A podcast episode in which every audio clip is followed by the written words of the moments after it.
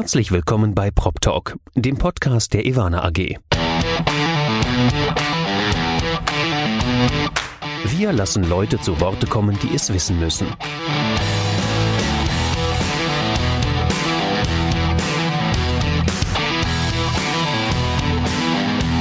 Aus der Branche für die Branche. Mit Ihrem Moderator Andy Dietrich. Herzlich willkommen bei Prop Talk, dem Podcast der Ivana AG. Ich bin heute schon wieder nicht alleine hier äh, in unserem Gespräch. Das wäre auch sehr langweilig.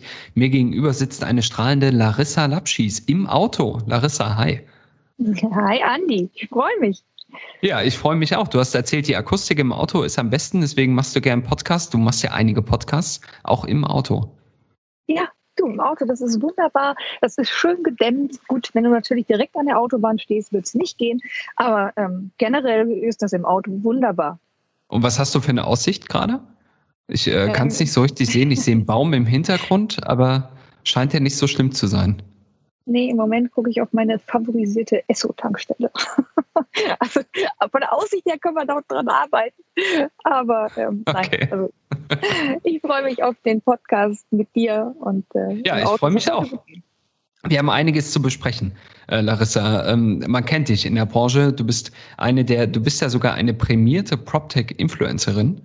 Ähm, du bist eine der bekanntesten ähm, Persönlichkeiten, die wir haben, gerade in diesem Bereich der Immobilienjunioren, ja, in dem jungen Bereich der Branche, in dem Bereich der jungen Wilden, äh, die unsere Branche demnächst aufmischen werden oder es heute schon kräftig tun, wie in deinem Falle.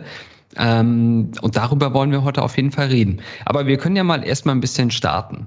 Ja, du bist Geschäftsführerin und Gründerin der Immobilien Junioren. Was ihr genau macht, das möchte ich dann gleich besprechen. Was du aber nebenberuflich beziehungsweise in deinem eigentlichen Beruf machst, du bist äh, Geschäftsführerin auch der ADI, der Akademie der Immobilienwirtschaft. Da bist du in einem, wie ich finde, äh, ganz besonders spannenden Bereich unterwegs, nämlich der ähm, Bildung ja, der, ähm, der inhaltlichen und äh, der, der Forschung und Co. Ähm, die ADI ist eine der größten Akademien, die wir haben äh, hier in Deutschland. Ihr seid spezialisiert auf die Immobilienwirtschaft. Der Gründer ist, glaube ich, Hans-Peter Gondring, den man ja auch kennt äh, von seiner Arbeit an der Dualen Hochschule Baden-Württemberg. Und ja, ihr seid ein, ein wichtiges Netzwerk auch. Was macht ihr denn genau? Ja, also, du hattest es angesprochen. Der Hans-Peter äh, Gondring und ich, wir sind da ein eingespieltes Team. Äh, wir, also er ist ja eben als Gründer und Professor insbesondere was die, was die Inhalte angeht, wirklich einer der brillantesten Köpfe, finde ich, der, ähm, der Immobilienwirtschaft. Und von daher macht es mir auch großen Spaß, mit ihm ähm, zusammenzuarbeiten, weil, ich guck mal, er bringt er bringt mit wirklich den wissenschaftlichen Aspekt und ich bringe mit ähm, auch das, das neue, junge Denken, das ähm, Trends erkennen, aufgreifen und umsetzen. Und ja, wir haben uns gemeinsam dem lebenslangen Lernen in der Immobilienwirtschaft verschrieben. Ja, sehr gut. Nun hat das Thema Lernen ja durch die Corona-Pandemie eine äh, andere Ausrichtung bekommen. Also zum einen seid ihr wahrscheinlich seit März 2020 komplett digital unterwegs, oder? Ganz genau, ja, das war natürlich ein Hammer. Also ich habe ja angefangen äh, als Geschäftsführerin bei der ADI im Februar und im März war dann, ja, war dann äh, eine besondere Herausforderung zu meistern und zwar wirklich die Umstellung der Lehre ins Digitale. Und Andi, du musst dir vorstellen, vorher hat der größte Teil sowohl der Dozenten als auch der Studierenden Online-Lernen komplett abgelehnt. Also es waren nicht ganz 100 Prozent, aber fast. Und ähm, jetzt von heute auf morgen in die Lehre zu gehen, da war viel äh, ja, Überzeugungsarbeit, viel ja auch ein bisschen anleiten, wie kann man das gestalten und auch selber daran natürlich auch nochmal wachsen. Ähm, jetzt rückblickend hat das wunderbar funktioniert und wurde auch von den allermeisten wertgeschätzt oder geschätzt, dass wir, dass das weitergehen konnte. Ähm, wobei jetzt aber auch, ja, jetzt wo man so langsam merkt, okay, wir können wieder zurück.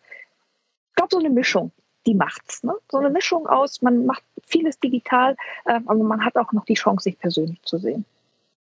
Hast du denn ähm, das Gefühl, ich meine, klar, ja, dass ähm, vielleicht viel inzwischen digital läuft, dass man sich einfach äh, schneller sehen kann, dass man vielleicht auch in solchen Lerngruppen nicht mehr immer das Problem hat, dass man unbedingt alle zur gleichen Zeit an einem Ort einfinden muss, sondern die halt auch virtuell zusammenbringen kann.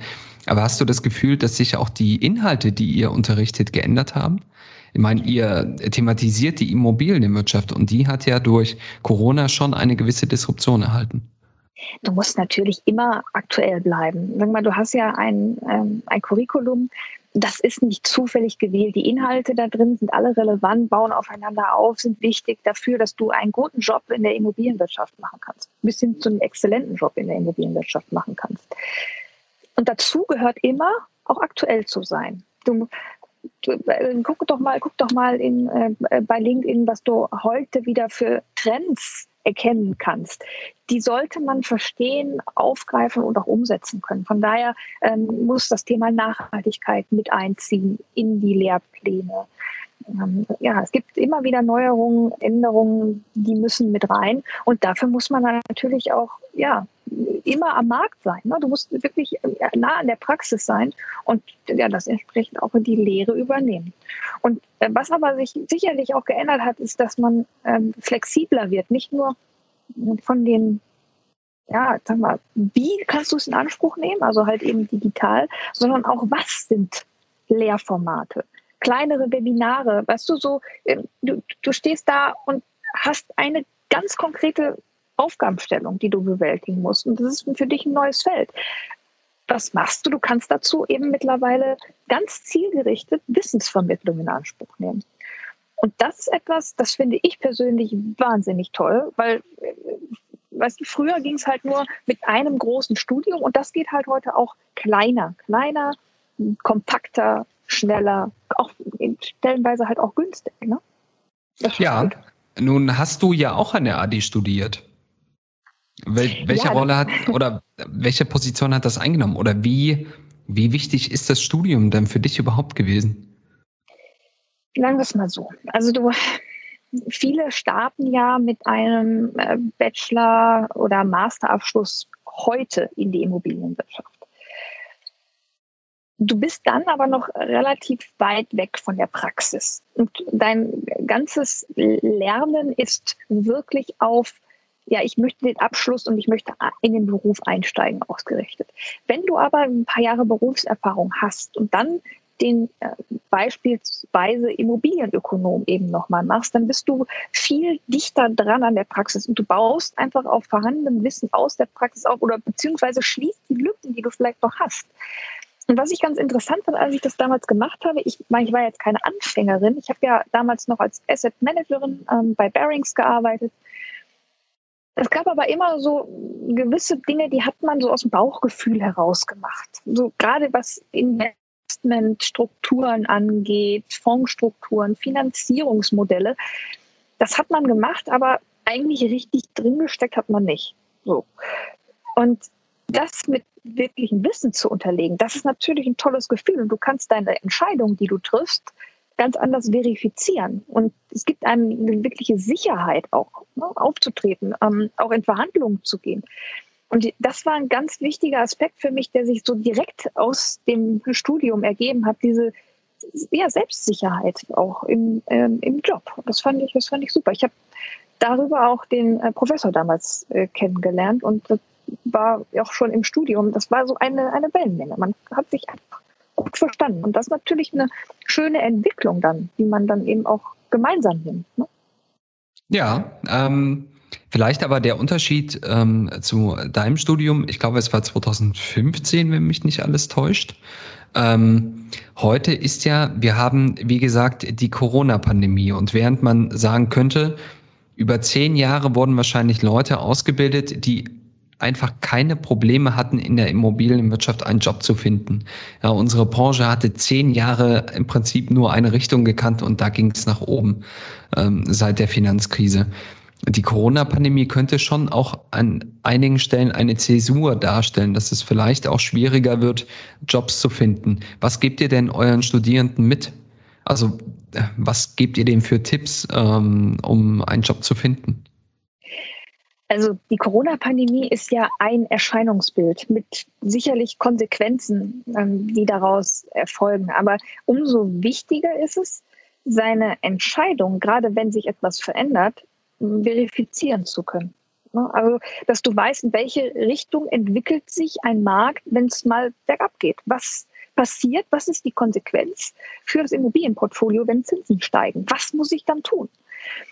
Ähm, und genau das in der Theorie zu wissen und das in die Praxis zu überführen, das ist halt das, was eine gute, solide Ausbildung in der, ähm, in der Branche halt eben tut. Es gibt auch fürs Immobilienunternehmen halt Sicherheit, die richtigen Entscheidungen zu treffen. Und ansonsten ist es, also ich sage mal so, es ist natürlich ein außergewöhnliches Ereignis und äh, möglicherweise sind die Entwicklungen sehr drastisch, aber ich glaube, da kommen noch ganz andere drastische Herausforderungen auf uns zu, gerade wenn wir uns den Nachhaltigkeitsbereich angucken. Ähm, und sich da aktuell zu halten, das wird sicherlich ein Thema für die nächsten zehn Jahre, wo auch diejenigen, die heute sagen, ich weiß alles, ich kenne alles, nochmal wirklich auf die Probe ähm, äh, gestellt werden. Generell würde ich sagen, wenn es jetzt dazu kommt, dass der Arbeitsmarkt enger wird in der Immobilienwirtschaft, da entscheiden, glaube ich, neben der fachlichen Ausbildung auch noch ein paar persönliche äh, Kriterien. Weil ich denke, ähm, neben dem, was du, was du vorzuweisen hast an Abschlüssen, wird auch gerade so was Persönlichkeit, Persönlichkeitsmerkmale, ja, Engagement, ähm, das könnte ich mir schon vorstellen, gewinnt nochmal wirklich an Relevanz. Mhm. Nun, äh, lass uns mal auch über das andere Thema reden, das dich äh, beruflich so umtreibt. Du bist Gründerin und Geschäftsführerin des größten Netzwerks der, äh, der Next Real Estate Generation. Äh, du bist Gründerin der Immobilienunion. Ich habe äh, ja. mal nachgeschaut, ihr habt inzwischen über 7000 Mitglieder in 13, ja. an 13 Standorten in Deutschland. Das ist eine ganz schöne Menge. Das ist äh, vor allem deutlich mehr, als ich beim letzten Mal irgendwie noch aufgegriffen hatte. Herzlichen Glückwunsch zu der tollen Geschichte. Danke, Andi. Ja, vor allen Dingen, ich denke immer wieder an den ersten Tag zurück äh, mit einem Gläschen Wein und ein paar Hamburger äh, Bekannten aus der äh, Immobilienszene. Ja, so ging es mal los. Und das ist natürlich, wenn du ein bisschen was Digitales noch mit hinzunimmst, sei es ja Social Media, früher war es Xing, das bevorzugte Medium, heute ist es eher LinkedIn. Ähm, aber ich glaube, darüber ähm, verbreitet sich sowas. Es ist, die Verbreitung ist das eine. Das andere ist aber, du musst die Interessen deiner Zielgruppe. Und für mich ist es halt die, die Next Generation, ganz klar. Ähm, ich glaube, das musst du wirklich verstehen, aufgreifen können und dem auch gerecht werden. Und das ist halt Vernetzung. Ich glaube, gerade junge Immobilienleute sind wirklich sehr an, an persönlicher Vernetzung und vor allen Dingen an einer ja, auch auf Augenhöhe, ne? Nicht dieses, äh, du kennst, wenn man sich nur mal daran erinnert, die, die Veranstaltung, wirklich, ich schätze, ich möchte auch nach wie vor eingeladen bitte, zu den Anwaltskanzleien, die ihre wirklich ausgezeichneten Formate machen. Ähm, aber da geht doch manchmal ein bisschen steif zu. Und äh, das aufzulösen, das war damals noch mein Antrieb bei den Immobilienjunioren-Treffen. Vielleicht können wir ja mal kurz äh, drüber sprechen, was die Immobilienjunioren eigentlich machen. Also äh, du hast schon gesagt, ihr seid im Prinzip eine sehr große Netzwerkmaschine. Äh, ihr macht äh, Netzwerkveranstaltungen an vielen Standorten. Ihr seid, glaube ich, ehrenamtlich sehr aktiv. Ähm, viele, die sich bei euch engagieren, machen das neben ihrem eigentlichen Job. Ähm, und ihr bringt Jung und Alt zusammen. So könnte man es formulieren. So ist es, genau. Das war mir wichtig, ähm, dass wir ja auch, ich mache es jetzt mal in Anführungszeichen, die alten Hasen mit den jungen Leuten zusammenbringen, wenn ja auch ein gegenseitiges Verständnis irgendwo da ist. Und äh, ja, das, das, das mache ich mit großer Freude seit, ja, jetzt eben seit einigen Jahren. Für mich war immer wichtig, dass wenn Themen vorgestellt werden, dass die absolut aktuell sind, dass es bestmöglich vielleicht sogar noch Trends sind, die aufgegriffen werden und ähm, vertieft werden. Und ähm, das eine ist natürlich, du bringst Menschen zusammen. Das ist, glaube ich, der Kernaspekt der Immobilienunion, dass du weißt, wen triffst du dort bei den Live-Events oder online, den lernst du dort kennen. Dass das eine, auch in gewisser Weise eine homogene Gruppe ist.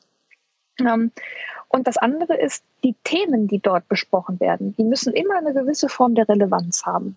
Für jetzt oder für die Zukunft, aber die müssen spannend sein. Wir hatten kürzlich mal ähm, die Gorillas, das ist dieser Lieferdienst, der jetzt ähm, neu in vielen deutschen Städten äh, den es dort gibt.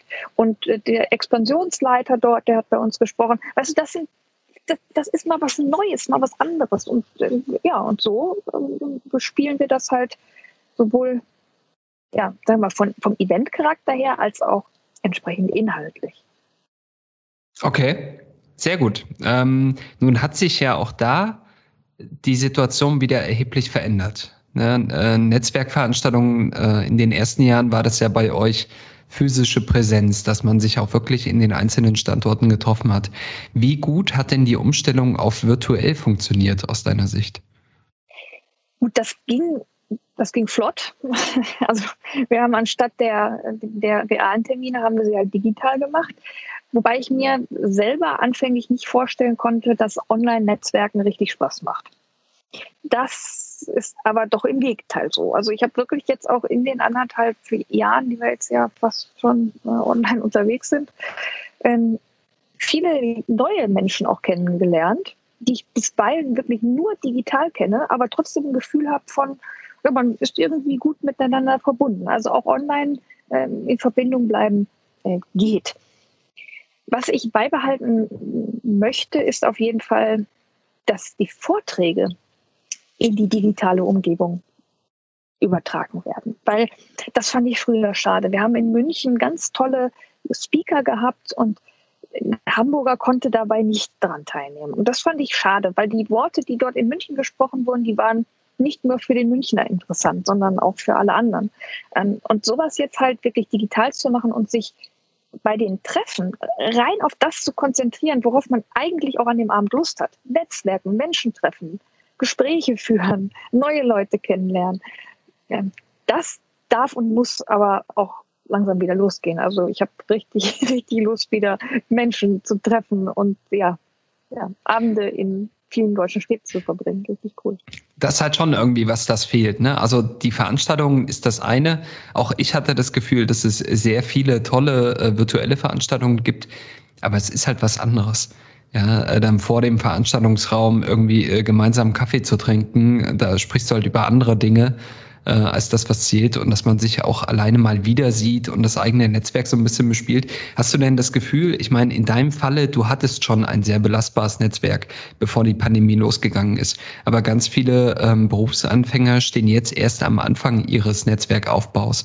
Hast du das Problem, dass es ähm, in der Corona-Pandemie denen besonders schwer gefallen ist? es gab ja Formate und Angebote, um das auch digital in Anspruch zu nehmen. Und da kann ich auch wieder nur sagen, es ist, es gibt ein paar Aufzüge oder Beschleuniger, um ein Netzwerk aufzubauen. Das können die Immobilienjunioren sein oder das können eben verschiedenste Branchenevents sein, wo du präsent sein musst. Aber umsetzen musst du selber, hingehen musst du selber. Ich glaube, man muss da tatsächlich sich auch bisschen Mühe geben. um, ja, du, du brauchst natürlich, um ein Netzwerk aufzubauen, du musst natürlich dich auch mal interessieren für andere. Du musst präsent sein. Ich glaube, dieses Präsentsein ist wirklich ein ganz, ganz wichtiger Aspekt, um halt auch das Netzwerk weiter auszubauen und am Leben zu halten. Ähm, und ob das jetzt äh, digital ist oder in der Präsenz. Präsenz macht natürlich den, äh, den meisten vielleicht sicherlich noch mehr Spaß als vielleicht digital, aber sich dem Ganzen einfach mal das mal auszuprobieren. Ähm, und jetzt haben wir es ja, ich hoffe, ne, ich klopfe auf Holz, wir ähm, haben es ja hoffentlich jetzt bald geschafft und äh, wir können wieder in die, in die, in die Live-Events. Aber da wirklich präsent sein, hingehen, ja, das ist, glaube ich, einer der, der wichtigsten Aspekte. Ähm, ich habe das nicht anders gemacht. Du musst dir das vorstellen, ich bin nach Hamburg gezogen, da war ich Anfang 20, da kannte ich genau null Leute, niemanden, gar keinen. Ähm, und, ähm, aber sich dann auch selber so seine Ziele zu setzen. Für mich war wichtig, ich wollte in Hamburg dazugehören. Ich wollte in der Hamburger Immobilienwirtschaft dazu, dazugehören. Und das war natürlich wirklich viele Jahre Arbeit. Ne? Ah, und dann hatte ich irgendwie mal Glück, dann wurde ich zu tollen Veranstaltungen eingeladen und über die Veranstaltung kamen wieder neue Kontakte aus dem Business und so. Ähm, und das führt natürlich dazu, dass ich hinterher quasi auch schon ein belastbares Netzwerk hatte, um dann mit den Immobilienjunioren zu starten. Ich glaube, das ist etwas, ja, das, die Immobilienjunioren können heute wirklich auch für viele ein Beschleuniger sein, weil wenn du jetzt mit ein paar Jahren Berufserfahrung kennst du vielleicht deine Kommilitonen aus dem Studium, ähm, du kennst deine Arbeitskollegen oder vielleicht ein paar Leute aus dem Job. Und das kannst du aber potenzieren, indem du halt zu Veranstaltungen wie zum Beispiel den Immobilienjunioren gehst. Und daraus ergibt sich halt ein immer größeres Netzwerk, was dir im Beruf einfach wirklich, wirklich viele Türen öffnen kann, zu besseren Jobs führen kann, zu einer besseren Karriere führen kann. Und von daher lohnt es sich schon, da auch zu investieren. Ähm, ich finde, also lass uns vielleicht auch mal über ein anderes Thema äh, sprechen, was schon sehr da auch irgendwie mit reinspielt. Das Thema Junioren oder Jüngeren eine Chance geben ist in unserer Branche, die ja doch sehr konservativ aufgestellt ist, auch was die, die Hierarchien angeht, äh, was die operativen Abläufe angeht. Wir sind eine Branche von Grey Hairs, könnte man sagen. Also die, die älteren Führungskräfte äh, sind noch sehr stark unter sich. Wir sehen das bei Veranstaltungen, bei denen wir unterwegs sind. Der Altersdurchschnitt ist nicht gerade divers. Ja, das ist schon eher eine, äh, eine homogene Masse. Hast du das Gefühl, äh, dass Junioren es in unserer Branche schwerer haben als in anderen? Ja, jetzt baut natürlich die Immobilienwirtschaft auf viel Erfahrung auch auf. Ne? Also gerade im Bereich der Projektentwicklung äh, bist du ziemlich lange Junior, weil da können ja einfach auch Überraschungen auf dich zukommen und auf dich lauern, die Millionen kosten. Wenn du da nicht weißt, was du tust, kann es wirklich schnell sehr viel Geld kosten. Ähm, und ich glaube, da kommt auch so eine gewisse Seniorität her.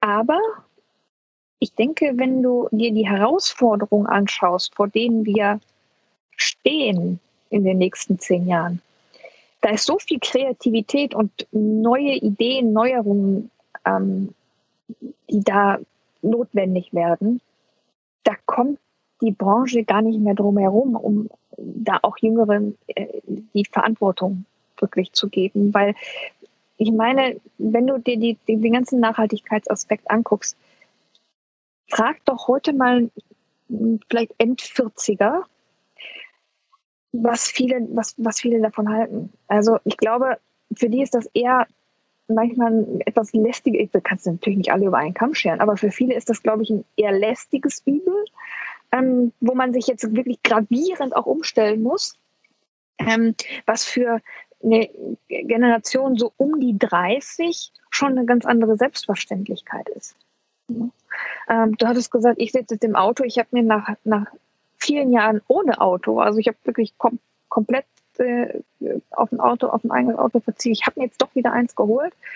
Ähm, ja, wo ich eigentlich denke, muss eigentlich nicht sein. Das ist so ein bisschen Corona-Pandemie äh, geschuldet tatsächlich. Ähm, aber ich glaube, dieses Verständnis für, für, ja, für nachhaltige Themen kommt aus der jungen Generation. Da brauchen wir kreative Ideen, Innovationen.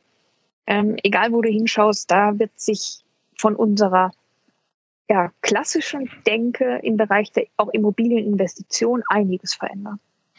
Ich hatte kürzlich ein, ähm, einen Blogbeitrag von Andreas Wende, den ich wirklich sehr schätze, ist ja auch Hanseat, ähm, gelesen, in dem er meinte, dass wir Gefahr laufen, die Jugend ein Stück weit zu verlieren durch die Corona-Pandemie. Das liegt natürlich auch daran, dass man ja, äh, gerade wenn man als Berufsanfänger in der Branche startet, von den Abteilungsleitern, von den Kollegen und Kolleginnen lernt durch Zuschauen, durch Dabeisein, ja, durch äh, einige Dinge auch einfach im persönlichen Gespräch ansprechen, durch solche vertrauensvollen äh, Austausche an der Kaffeemaschine und Co. Das alles findet durch die Pandemie nicht statt. Und er stellt sich eben die Frage, ähm, was wir tun müssen als Führungskräfte in der Branche, damit die Jugend eben nicht abgehängt wird. Jemand, der sich mit der Frage schon sehr lange befasst, bist du. Mhm. Ja. Was müssen wir tun? Was müssen ja, unsere älteren Herrschaften in der Branche tun? Warum findet das denn nicht statt? Ich stelle mir dann immer die Frage, es ist doch keine Option zu sagen, nur weil es jetzt so in der altbekannten Form nicht geht, geht es gar nicht.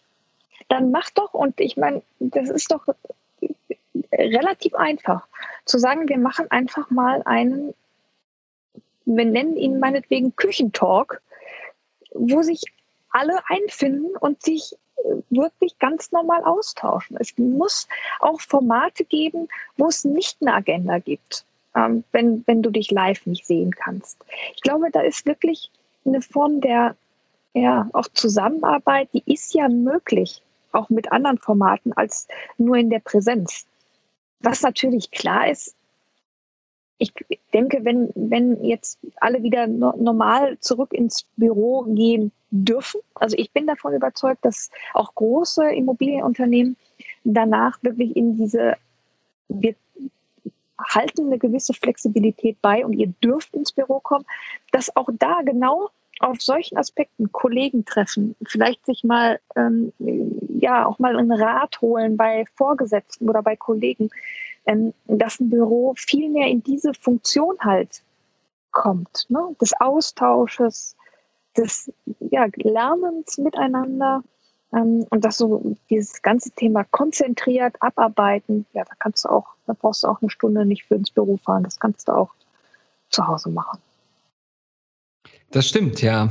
Ähm, Larissa, Vielen Dank, äh, vielen Dank für das tolle Gespräch. Ich äh, würde dich gerne entlassen. Ich habe aber noch eine Sache. Ähm, wie du weißt, am Ende äh, des Gesprächs gibt es immer noch eine Kirsche über die Gesprächspartnerin bzw. den Gesprächspartner.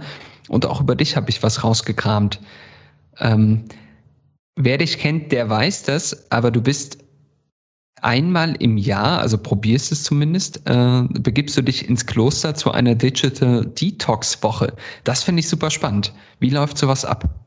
Ja, weißt du, ich bin ja sehr äh, gerne digital, äh, aber ich merke auch, die Auswirkungen sind äh, schon gravierend. Ne? Und äh, da lohnt es sich wirklich einfach mal zumindest eine Woche im Jahr das Handy irgendwo abgeben zu können und in so ja, starre Strukturen reinzugehen, die äh, anfangen bei um, um, um halb acht das Frühstück und äh, um 12.30 Uhr ist Mittagessen. Und ähm, ja, also dieses Kloster gibt einem wirklich ganz viel Zeit, zur Ruhe zu kommen. Ähm, und äh, das in Anspruch zu nehmen, tut wirklich wirklich gut. Was ich aber sagen muss, es ist eine der größten Herausforderungen, die man sich so stellen kann, gerade wenn man jegliche Information, die man gerne hätte, einfach sofort hat und du bist dann da ähm, und sitzt quasi so in deinem Zimmer und hast jetzt eine Woche lang genau keine Aufgaben, gar nichts, nichts. Und du kannst auch, kannst auch gar nichts machen, weil dir wurden jegliche technischen Geräte weggenommen. Ähm, und dann fängt natürlich an, dein Geist zu arbeiten. Ne? Und du hast dann auch einmal irgendeine Idee oder einen Einfall und möchtest das schnell googeln und ach nee, geht ja nicht. Das kann sehr äh, das kann sehr nervenaufreibend sein, tatsächlich. So entspannt das klingt, ist äh, eine Herausforderung, aber nur nach drei Tagen geht's. Dann ist man dann in dieser Situation angekommen. Aber man merkt tatsächlich, glaube ich, jeder, der wirklich sehr digital unterwegs ist, man ist doch abhängig von den Dingen. Und äh, sich dann mal für eine Woche auf Entziehung zu begeben, tut wirklich gut. Aber äh, darfst du reden im Kloster generell? Oder ist es ähm, wirklich auch mit Schweigegelübde? Ja, es gibt ja, es gibt manche, die sind da sehr streng. Es gibt halt Schweigekloster. Es gibt manche, die sind wirklich mehr auf Wellness ausgelegt. Ähm, das mal, mal so, mal so. Ich träume ja noch so ein bisschen davon, auch mal in Thailand wirklich in so ein, ähm, in so ein Schweigekloster zu gehen. Ich habe mich bislang das noch nicht getraut, weil ich glaube, wir haben da, das klingt jetzt komisch, aber eine Sprachbarriere. Ähm, das wenn man sich irgendwie verständigen müsste, man könnte es nicht. Und ähm, aber das, ich irgendwann mache ich einfach. Und irgendwie wird es schon gehen mit Händen und Füßen. Ja, das klingt cool. Okay, Larissa, äh, vielen Dank. Ich wünsche dir nochmal eine gute Fahrt. Vielleicht, dass du heute auch mal einen anderen Ausblick genießen darfst als deine äh, angestammte Esso-Tankstelle. ja. Und dann äh, danke ich dir für das Gespräch. Bleib gesund, ähm, bleib der, den Immobilienjunioren weiterhin so gewogen. Äh, sieh zu, dass unsere nächste Generation den Anschluss nicht verliert. Aber äh, mit deinem Engagement und deiner Kraft bin ich mir fast sicher, dass das nicht passieren kann. Vielen Dank. Vielen, vielen, vielen Dank, Andi. Bis bald.